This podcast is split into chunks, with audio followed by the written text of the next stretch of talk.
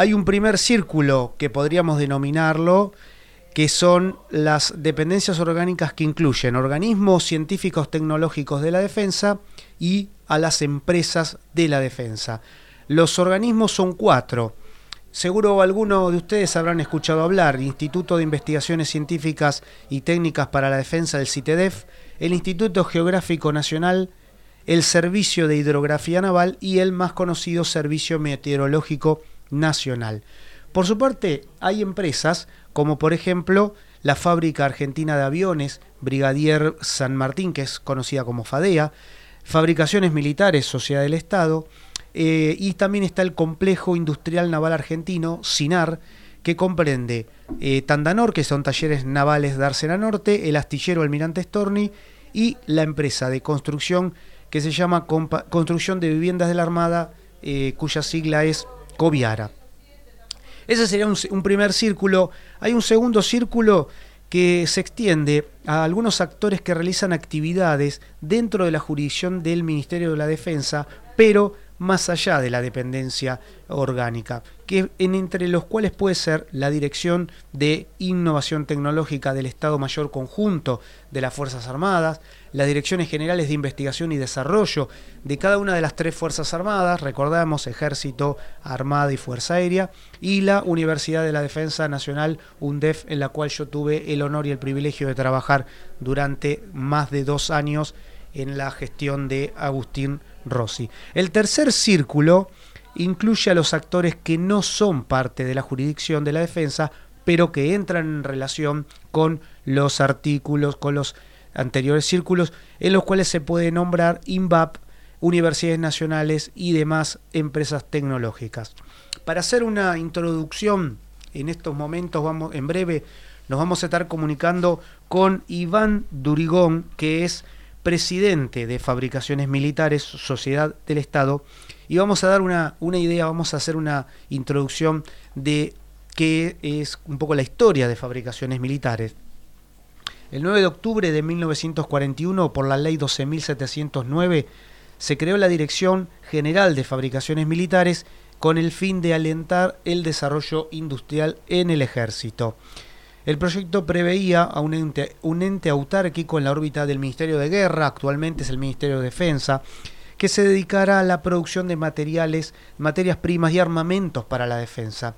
Al momento de su creación contaba con cinco establecimientos y fue ampliándose en sus capacidades con el correr de los años. Durante la década del 90 no se salvó nadie. La industria armamentística nacional sufrió un duro golpe. ¿Por qué? Porque se privatizó las fábricas de Azul, la de Fray Luis Beltrán, provincia de Santa Fe, la de Río Tercero y de Villa María en Córdoba.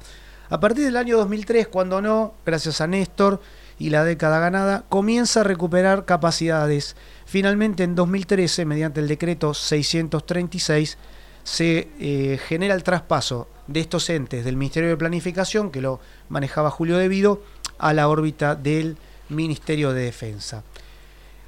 ¿Qué produce fabricaciones militares, sociedad, y Estado, sociedad del Estado? ¿Qué se produce en fabricaciones militares? Esto es importante porque eh, a nosotros en un anexo de una ley nos ponen 41 empresas para privatizar, o sea, para perder soberanía.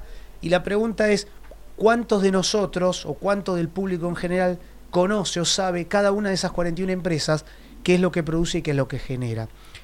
Eh, en fabricaciones militares, por ejemplo, hay, hay cuatro unidades. Está, la, fábrica, la, eh, fábrica militar Fray Luis Beltrán, la fábrica militar de Río Tercero, la fábrica militar de pólvoras y explosivos de Villa María y además la fábrica, la planta de explosivos de San José de Jachal de San Juan y la fábrica militar eh, de Fan Azul en la ciudad de Azul que fue cerrada durante el macrismo, en 2016-2017, y en el año 2023, eh, si no tengo mal el dato, en la gestión de Agustín Rossi de eh, Tayana al, mando del Ministerio de Defensa, logró reabrirse. Y tiene cuatro unidades de negocio, fabricaciones militares que son defensa y seguridad, eh, químicos y fertilizantes, minería y petróleo y metal mecánica y transporte. Perfecto. Me está haciendo seña nuestro operador estrella de que lo tenemos en línea a Iván Durigón. Eh, Iván, eh, los compañeros Nacho, Jorge y Juan Martín en este programa que se llama La Patria no se vende. Te damos la bienvenida y te saludamos. Hola, buenas tardes. Un gusto poder charlar con ustedes. Eh, la verdad que muy buena descripción. Solo corregir una cuestión ahí que fue dicha. No eran cuatro las, las empresas, se privatizaron mucho más. Fabricaciones Militares tenía 14 eh, fábricas con 17.000 empleados en sus inicios. Después fueron perdiéndose, hacían desde juguetes, hasta, bueno, Asindar y todo lo que fue el complejo eh, siderúrgico de la Argentina fue iniciado por fabricaciones militares, todo el complejo minero también tuvo desarrollo inicialmente en, en fabricaciones militares, pero efectivamente, digamos, la privatización de los 90 le pegó un golpe duro, ahí cerraron gran parte de las fábricas y, y muchas no se pudieron recuperar, quedando sí en funcionamiento la fábrica militar de Fray Beltrán, aquí en la ciudad de Santa, en la provincia de Santa Fe existía la fábrica de armas de la Domingo Mateu que pasó a formar parte de la fábrica militar de Fray Luis Beltrán. En Córdoba la eh, Río Tercero, eh, ácidos y eh, fertilizantes y metalmecánica pesada y la, mm, la fábrica, bueno, Hachal con, con explosivos y servicio minero, que es importante destacar también que tenemos una capacidad de, prestar servicio minero y manejo de explosivos que hoy eh, también nos destaca en el, en el ámbito minero. Y bueno, Azul que hace, em, arrancamos con una de las plantas que es la producción de explosivos. Eh, eh, eso es lo que hoy está funcionando de fabricaciones militares y funciona muy bien. un poco para explicar, muy bueno tu, tu resumen. Es decir, eh, hoy el, el eh, gran parte, casi el 80, el 90% de los chalecos eh, de protección balística que usan las fuerzas de seguridad y las fuerzas policiales de las principales provincias del país son realizados en la fábrica de Felipe Beltrán de fabricaciones militares. El 100% de la munición que utiliza la Fuerza de Seguridad de Nación, tanto 9 milímetros como 762, el 100% de la que utiliza la Fuerza Armada Argentina, 9 milímetros y 762, y provincia de Buenos Aires, ciudad de Buenos Aires, provincia de Santa Fe, son todas fabricadas en, la fábrica militar de Fray Luis Beltrán, con la totalidad de la pólvora que funciona en esas municiones es fabricada en, la, en, Villa María y gran parte de lo que es el, esquema minero, bueno, nosotros no solo que, que, que probemos a nuestra fábrica de Hachal, sino que además estamos exportando eh, gran parte a, Perú y a Latinoamérica. Hay una demanda muy grande del sector minero de explosivos y en, algunos casos nosotros tenemos eh, algunos productos que somos fabricantes a nivel Latinoamérica, único fabricante.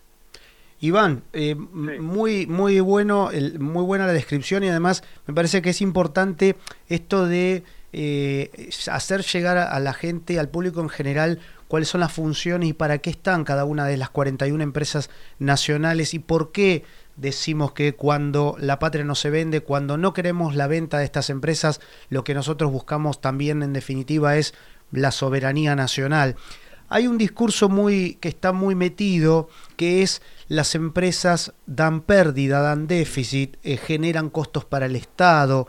Eh, el clásico eh, hacen las cosas con la nuestra, con el IVA de la leche, todos esos discursos que para TikTok o para Twitter suenan fáciles, pero que verdaderamente nosotros entendemos que requieren de un, de, digamos, de, una, de un pensamiento un poquito más crítico. Me gustaría si nos pudieras contar, eh, por lo que estuvimos viendo eh, en los resúmenes que ustedes tienen publicados en sus páginas, que en el año 2023 eh, tendría superávit las eh, fabricaciones militares, eh, con lo cual no habría ninguna excusa y no habría ningún motivo por el cual uno quisiera privatizarlo. ¿Nos podrías comentar un poco cómo es esto? Te, cuento, digamos, el, complejo de fábrica militar recibe aporte del Tesoro de la Nación, fue siempre de esta manera. Habría, hay, hay, que explicarlo bien esto porque sí, bueno, ahí es donde empieza con la nuestra lo que fue lo que hicimos nosotros a partir del, del 2020 fue revertir esa curva que a pesar de los aportes que recibía del Tesoro de la Nación nosotros eh, empezamos a dar superávit y en el 2023 logramos eh, superarlo con creces pero ya veníamos revirtiendo la curva el 22 eh, estuvimos ahí. Tengamos en cuenta que el, 20, el 2020, ni bien asumido al mes, eh, nos encontramos con una pandemia que nos, movió, nos, nos cambió todos los planes que veníamos haciendo antes de ingresar a, conducir fábrica militar. Además, eh, ingresamos con un esquema distinto al que venía funcionando fábrica militar hasta el 2019 fue una una dirección nacional que dependía del Ministerio de Defensa. Pasó a ser una sociedad del Estado en el 2019 lo que entendíamos es que me parece que era algo de lo que dicen ahora de transformarlo en sociedad anónima para después me parece que privatizarlo. Nosotros decidimos seguir con ese esquema de negocio porque nos permitía interactuar con el privado de una manera distinta y eh, de hecho los resultados demostraron que, que, hemos tenido muy buenos resultados, que nos ha ido muy bien en ese esquema porque hemos podido hacer contrato con, con multinacionales eh, para la venta de nuestros explosivos, hemos podido reabrir Azul y, y ya lo que produce Azul se está exportando a Perú. Bueno, eh, todas cuestiones que, que, hay que tener en cuenta, pero para explicar, eh, económicamente la fábrica da superávit el complejo de fabricación militar, la mayoría de, las, de lo que es la industria militar del mundo recibe subsidio por parte del Estado. O lo recibe de forma directa, como en este caso, fábrica militar, o lo recibe de forma indirecta, que es lo que hace el Estado es de alguna manera ayudarte a vender los productos no solo a nivel eh, nacional, sino a nivel internacional. Eh, digamos, desde las potencias más importantes hasta los países en desarrollo, utiliza la que tienen industria nacional e industria para la defensa lo hacen bajo ese esquema.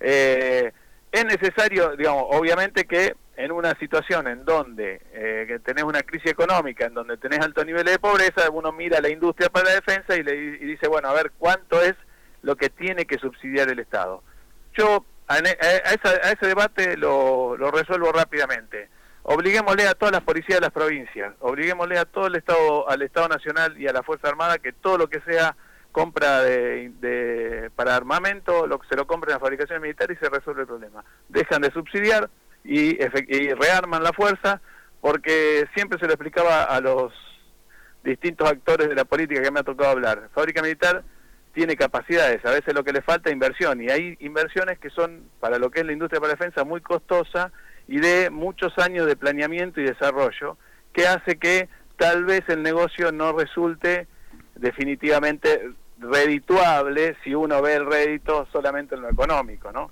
Eh, pero el, esquema es así, lo podemos debatir a nivel, con ejemplo a nivel eh, eh, regional, a nivel mundial. hoy la el, el, fábrica militar está en una situación inmejorable no solo para para poder proveer a, lo que es la, industria de la defensa nacional, sino además para poder crecer y en algunos casos estamos en condiciones de exportar. Tenemos una planta de municiones que es modelo a nivel Latinoamérica, tenemos explosivos que, que resultan muy atractivos para lo que es la minería eh, andina, así que la verdad que está que no, no se o no se justifica por ese lado la posibilidad de, de esto de la privatización porque los aportes del tesoro no digamos eh, no que no, no la subsidien más sino quieren no, que no hagan más aporte solamente que habría que hacer es que el ministerio de de seguridad de nación le compre el, total de las municiones y de los chalecos a fabricaciones militares y que la que la fuerza armada se provean del total de las municiones que ya fabricamos ¿eh? no es que hay que generar algún nuevo producto. Obviamente que para generar nuevas capacidades ahí sí hay que hacer inversiones y en ese caso habría que, ver de qué manera se hacen esas inversiones. Además, esto de, también se escuchó por ahí, esto de transformarla en sociedad anónima para poder interactuar con el privado. Mire, Fábrica Militar desde su creación ha tenido sociedades de tipo mixta con privado, ha tenido sociedades de, otro tipo y la ha desarrollado siempre bien. Nosotros hemos tenido posibilidad de, interactuar con el privado de una manera muy eficiente a partir de este esquema de sociedad del Estado. Realmente no se entiende bien qué es esto, esta alternativa de ver si se entiende, si uno imagina que lo que hacen es la unidad de negocio que generen que generen buenos ingresos, que las que las hay, eh, se las terminan eh, vendiendo de alguna manera al privado y las unidades de negocio que no son redituables, pero que necesitan que funcionen para poder eh, seguir desarrollando las tareas de fabricaciones militares, quedará en el Estado o se cierran o eh, terminan, digamos, siendo deficitarias y eso lo justifica a tomar acciones que sabemos que tanto daño le han hecho en la historia a lo que es el, complejo de la industria para la defensa y el complejo de la industria nacional. Vos recién hacías distintas capas que generaban el tema de las privatizaciones y te escuchaba. Hay un tema más que nadie está tomando en cuenta, la cantidad de pymes que hoy, proveedoras de fábrica militar, que quedarían en una situación muy desventajosa si alguna de estas fábricas se cierra o quedarían en una situación bastante compleja si alguna de estas fábricas se cierra o eh, el material que provee fábrica militar empieza a, ingresar eh, importado, ¿no? Perfecto, Iván. Eh, ¿Tenemos alguna una, una, pregunta más por, por parte de, Nacho? No, yo te quería preguntar qué riesgo se corre concretamente si es privatizada la empresa y por qué es importante que siga siendo una sociedad del Estado. Vos lo explicaste recién ampliamente, pero bueno, para que la gente sepa, eh, si el Estado no cuenta con esta herramienta, ¿de, qué nos perdemos? Claro, un riesgo como, digamos, como una pérdida de soberanía incluso. Claro. Ese, ese, es el, riesgo principal. Hoy, digamos, si, si entramos en conflicto con, con Brasil, tenemos sería posibilidad de no tener municiones para tirar. Ojalá nunca entremos en conflicto con Brasil, pero perdemos hoy la capacidad de... Brasil es el, proveedor de, de munición, si no nosotros en Latinoamérica, que termina proveyendo o nuestra competencia directa en caso de que nosotros no podamos fabricar. No, no hay una competencia, hay fabricantes a nivel nacional, pequeños fabricantes, pero que proveen al mercado civil, no proveen al mercado de seguridad. Entonces, la verdad que eso es un, sería una, un error garrafal y, y además porque hay, hay maquinaria que se adquirió en el 2015, que son maquinarias muy costosas y sofisticadas, que al pararlo, miren, les cuento la experiencia de Azul. La experiencia Azul, cerrarla, la cerraron un 28 de diciembre del 2018, de un día para el otro, mal cerrada, con, con explosivos eh, sin haber hecho la limpieza necesaria que se necesita para desactivar este tipo de fábrica. Reabrirlas nos costó horrores e inversión. Me parece que lo hemos perdido a Iván. Estábamos justo conversando con Iván Durigón, que es el presidente de Fabricaciones Militares, Sociedad del Estado. Eh, justamente comenzó la gestión en el año 19, en el, cuando el ministro de Defensa era el ingeniero Agustín Rossi, continuó cuando se fue Agustín Rossi y el Ministerio de Defensa lo tomó eh, el compañero Tayana. Hasta estos momentos Iván Durigón está a cargo de la empresa porque lo más paradigmático que tenemos ahora es que no nombran autoridades, el gobierno no nombra autoridades en empresas y organismos públicos que tienen que ser los reemplazos naturales de las eh, autoridades que dejaron el gobierno en el 2019. Lo tenemos en línea nuevamente. Me está, está en línea Iván. Iván, te, escuchamos. Hola. Te escuchamos, Iván.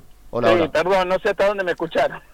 No, no, justo estabas, estabas desarrollando eh, la importancia de que el Estado Nacional fabrique sus municiones, su armamento, y estabas eh, detallando la Además, ¿cómo nos, ¿cómo nos posiciona? Digo, yo, el esquema minero que, que, es uno de los, de, creo que el futuro eh, para el desarrollo nacional, la minería viene y Argentina está destinada a ser un tema un, punto importante con el tema del litio y además con, con la cantidad de proyectos mineros que hoy se encuentran en nuestras cordilleras.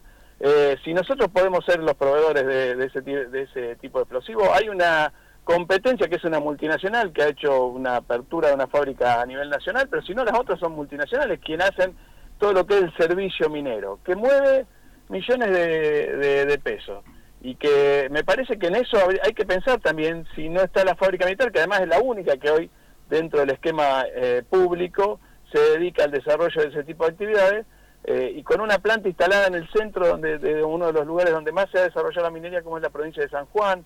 Eh, son cuestiones que, que, me parece que el debate, que tendrían que hacerse un debate mucho más serio y además con esto de que digo la empresa no da déficit, la empresa no está, no tiene, porque otra de las cuestiones que a veces se dice hay un montón de, empleados, la empresa no ha tenido eh, eh sobrepoblación de, de trabajadores, hemos incorporado en la medida que la, la, fábrica necesitaba trabajadores. Hay que mejorar algunas situaciones, sí, obviamente que hay que mejorar, como en todo, pero hay que decidir cuáles son las políticas del Estado en llevar adelante y cuál, qué desarrollo nos permite a nosotros. O, si no, terminamos siendo siempre una, un país dependiente y con fuerte injerencia de lo que son las multinacionales, la, desindustrialización, que tanto nos ha costado.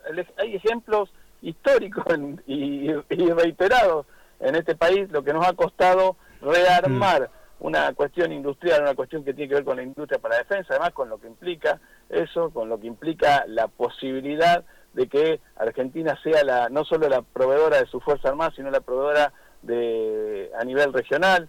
Eh, es un tema eh, que me parece que no hay que tomarlo a la ligera, que no es solamente económico el debate que hay que dar. Indudablemente que el debate económico lo podemos dar porque Fábrica Militar en estos cuatro años ha hecho un trabajo enorme para poder tener los números y los resultados que estamos teniendo hoy. Iván, te, me gustaría hacerte una, una, pregunta que tiene que ver con, eh, en el año 2020, corregime por favor si, si mis datos no están bien, en el año 2020 se sancionó la ley del FONDEF. En el año 2020 se sancionó la ley del FONDEF, había sido una ley que había presentado... Exactamente. ¿Estás, eh, ¿Nos escuchás, eh, Iván, o se volvió, se nos volvió a cortar? No, te escucho, te escucho ah, perfecto. Mi pregunta, o sea, la, consulta, lo que me interesaría eh, poner en, acá, digamos, al debate es, este, esta ley del FONDEF, en teoría lo que busca es generar para toda la industria general en general de la defensa un horizonte para eh, que puedan trabajar a escala, para que puedan mantener una demanda sostenida, para que no solamente lo público, sino que lo privado también pueda hacer las inversiones y quedarse tranquilo que iban a tener el, el repago porque iban a tener demanda que estaba justificada en el tiempo. Mi pregunta es, eh, ¿el FONDEF en lo que tiene que ver con fabricaciones, fabricaciones militares le generó alguna mejora? ¿Vieron algún tipo de, eh, de horizonte que, es distinto? Y la pregunta es, si esto se corta eh, o si se privatiza, ¿cómo, ¿cómo quedaría lo del FONDEF?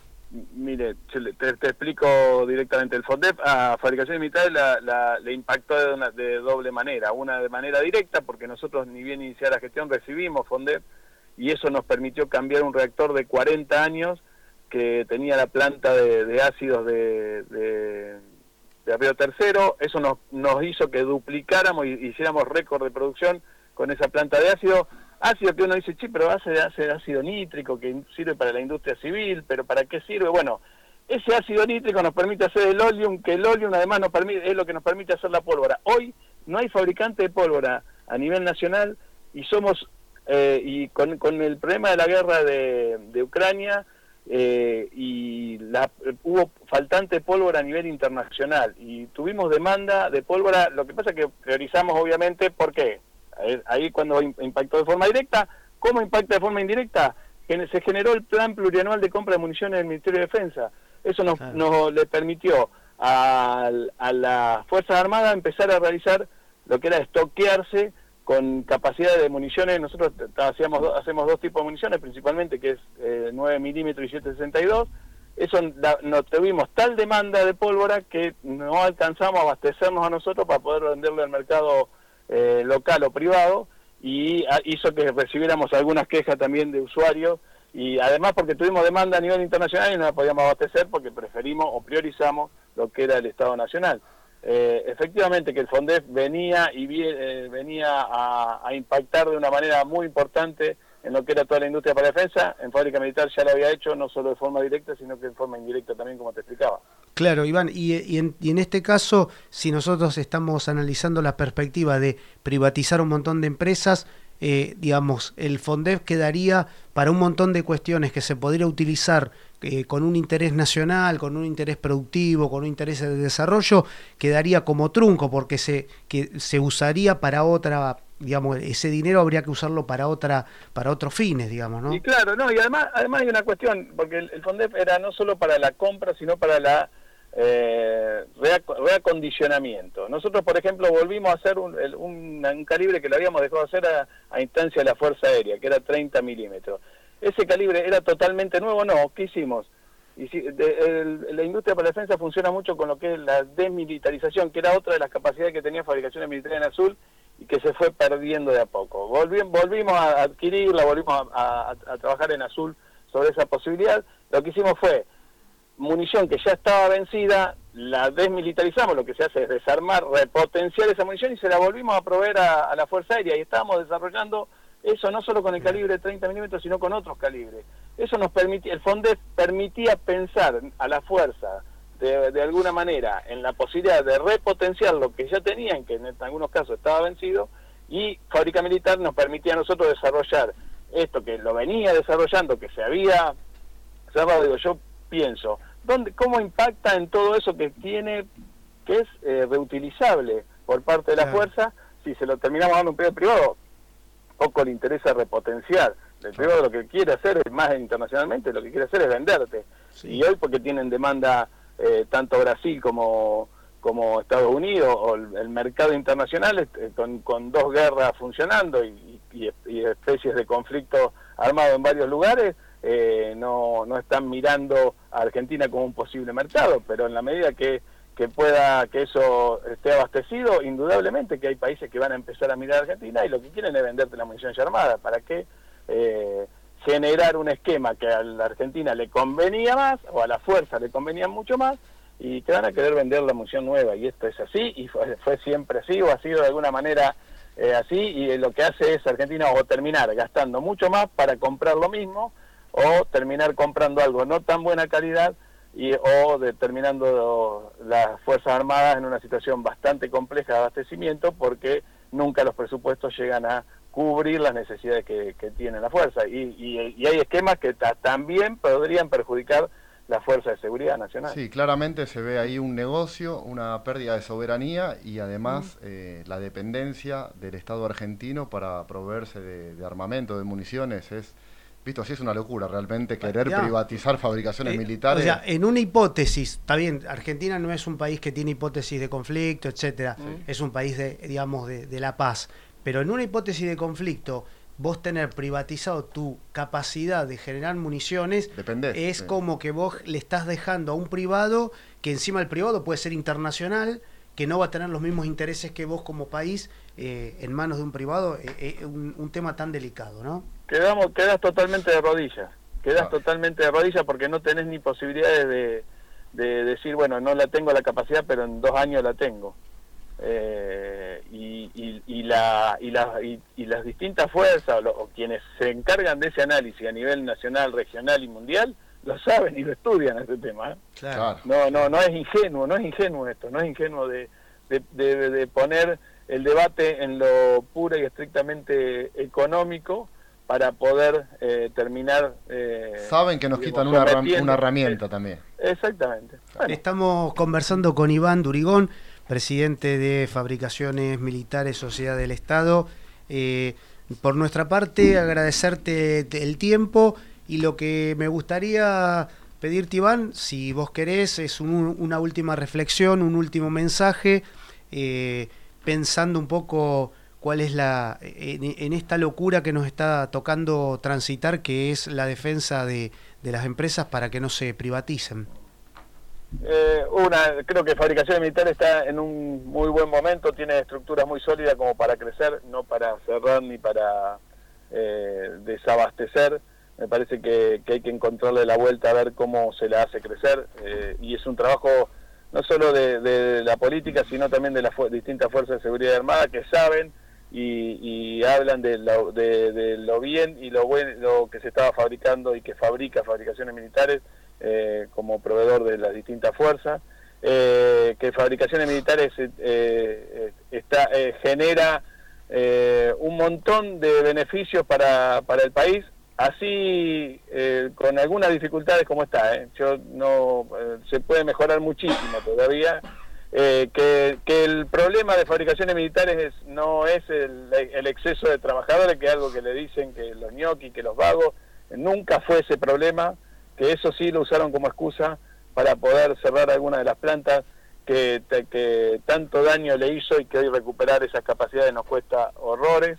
Entonces me parece que el debate hay que darlo ahí, que, que, es necesario que Argentina piense o que, que, el país, que, el ciudadano de a pie, como nos gusta decir, eh, piense en eso, eh, no solo en una, con un debate economicista y de, y de y de, de costo-beneficio. El costo-beneficio, sino que el, claro, que el beneficio y que además el daño a veces una, de una medida apresurada genera mucho daño a futuro y le ha generado mucho daño la historia, así lo cuenta para fabricaciones militares, entonces me parece que por ahí hay que, dar el debate y, que estos tipos de sociedad, sociedad del Estado está bien, si es dirección nacional está bien, y sociedad anónima podrá ser mejor o peor, pero siempre tiene que ser eh, para que fábrica militar crezca, y la verdad que uno si ve eh, el sentido que tiene todo este DNU o la ley Omni y demás, parece que no va en ese sentido y, me parece que aquí sí haría falta que una respuesta por parte de la Fuerza de Seguridad. Parece que lo lo terminamos, lo perdimos a Iván de nuevo o no? Hola, ahí está, yo los escucho perfecto. ¿eh? Ahí está, estaba cerrando, Iván, estabas cerrando. No, y justo se que digo, me parece que el, debate es mayor, el debate también tendría que incorporar a, las Fuerzas Armadas y a, la Fuerza de Seguridad en este tema. Ellos saben de lo que implica perder capacidades, saben de lo que implica volver a, generar nuevas capacidades.